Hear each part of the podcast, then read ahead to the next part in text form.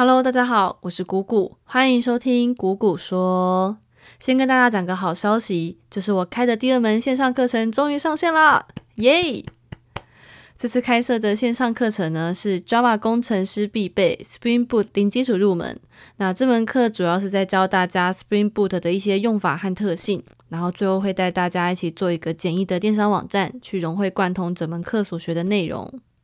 那会想开这门课呢，是因为我自己本身就是 Java 后端工程师，那我也是工作之后才开始学 Spring，但我在工作的过程中就觉得学习的知识蛮零碎的，通常是工作中有碰到的时候才会东学一点西学一点，就会变成你要自己花很多额外的下班时间去整理笔记，才能够将这些经验好好的吸收，所以我觉得这样的学习效率其实还蛮差的。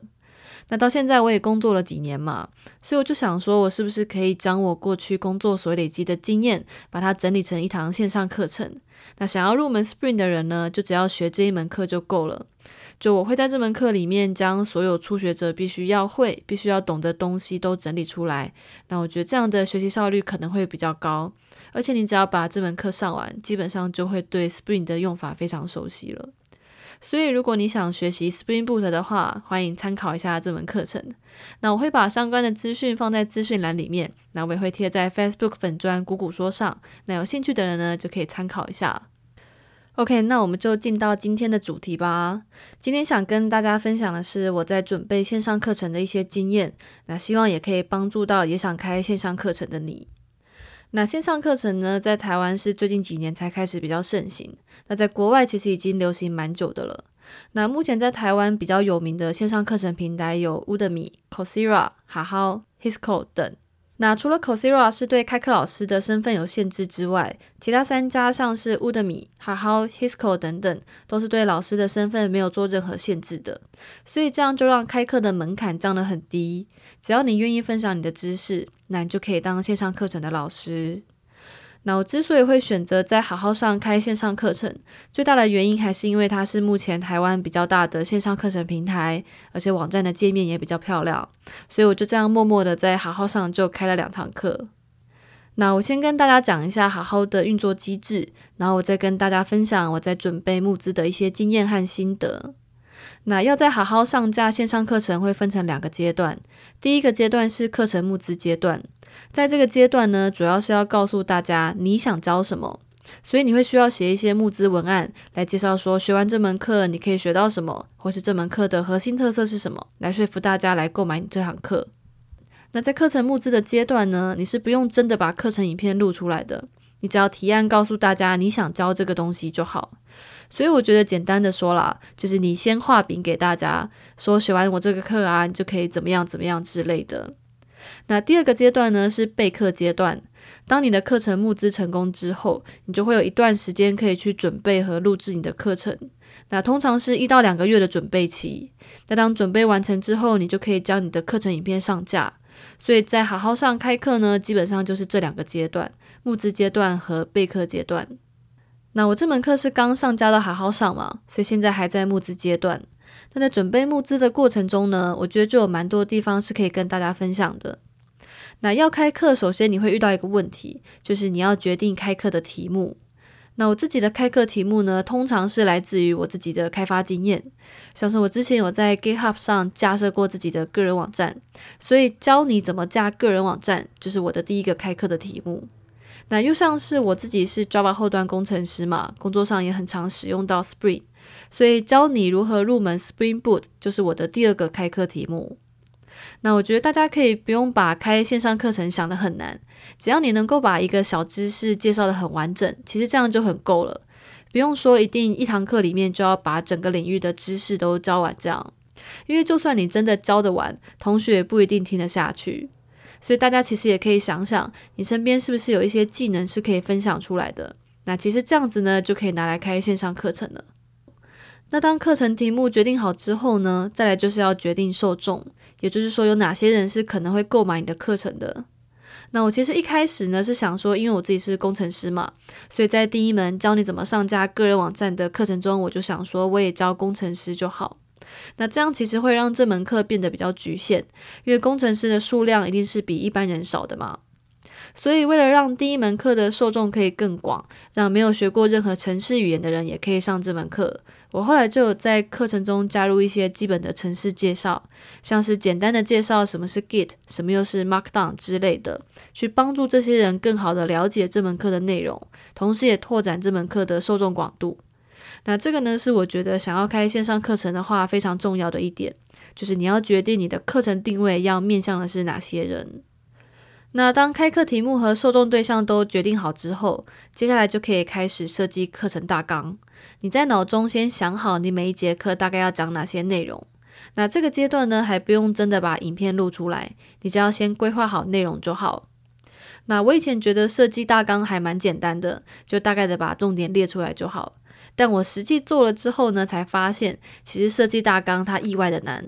因为你得想好你在哪个地方要讲什么，或是你哪个地方要准备实际的例子来做讲解，等于是你在设计课程大纲的时候，你心中就已经把整堂课程录了一遍。所以设计课程大纲呢，意外的花了我蛮多的时间。那当开课题目、受众对象还有课程大纲都准备好之后，基本上这堂课已经有雏形了。你已经明确的知道自己想教什么，自己要教的对象是谁，以及自己之后要怎么去进行教学。那再来呢，就是把这些内容写成很动人的募资文案，去吸引你的受众对象买单。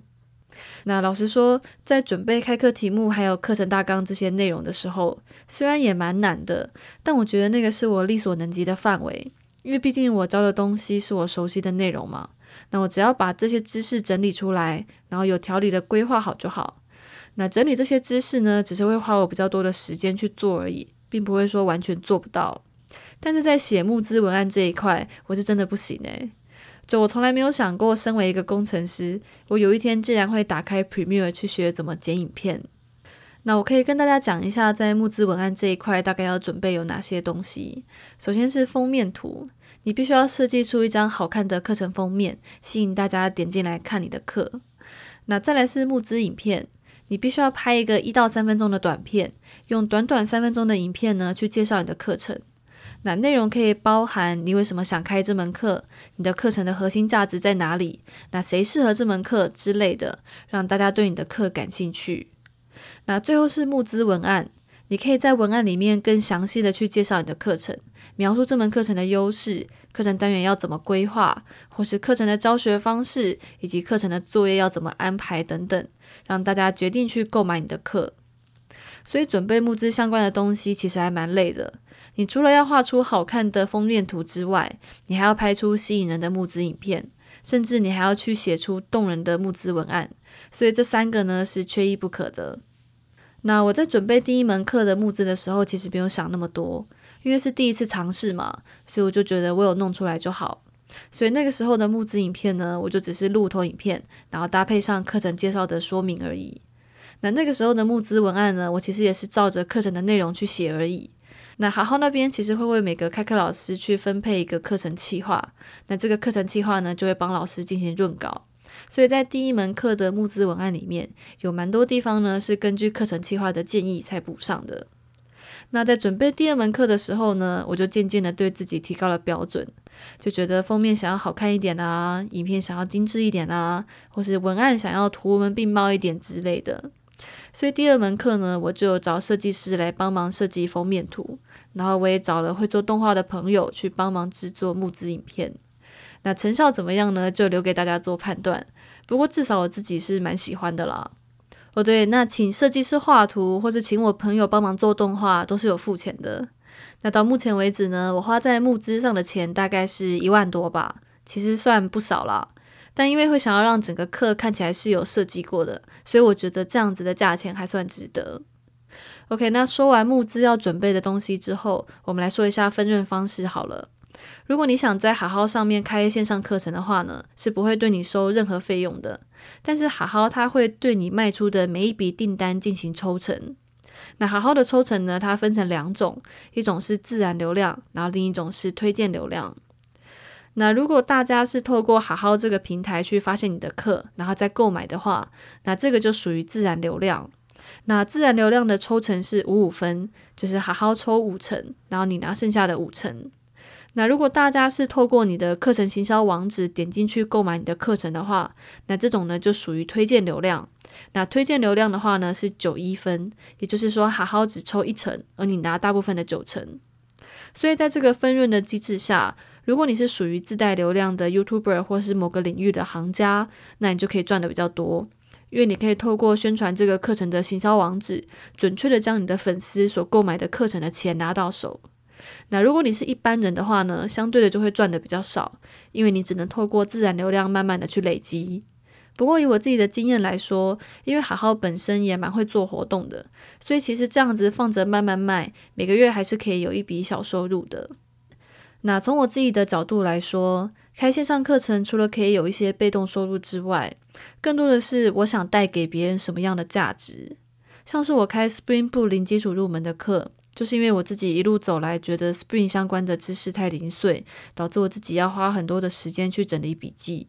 那如果有一门这样子的课的话，后面的人是不是就可以不用再跟我一样走弯路，而是直接透过这一门课就可以学到必要的知识？那很多 YouTuber 像是阿迪、志奇七七或是莫才西等等，他们所教的东西呢，真的也都是非常实用，而且 CP 值超高的课程。你去看他们的募资影片，就可以感受到在荧幕后面的他们所传达出来的热情。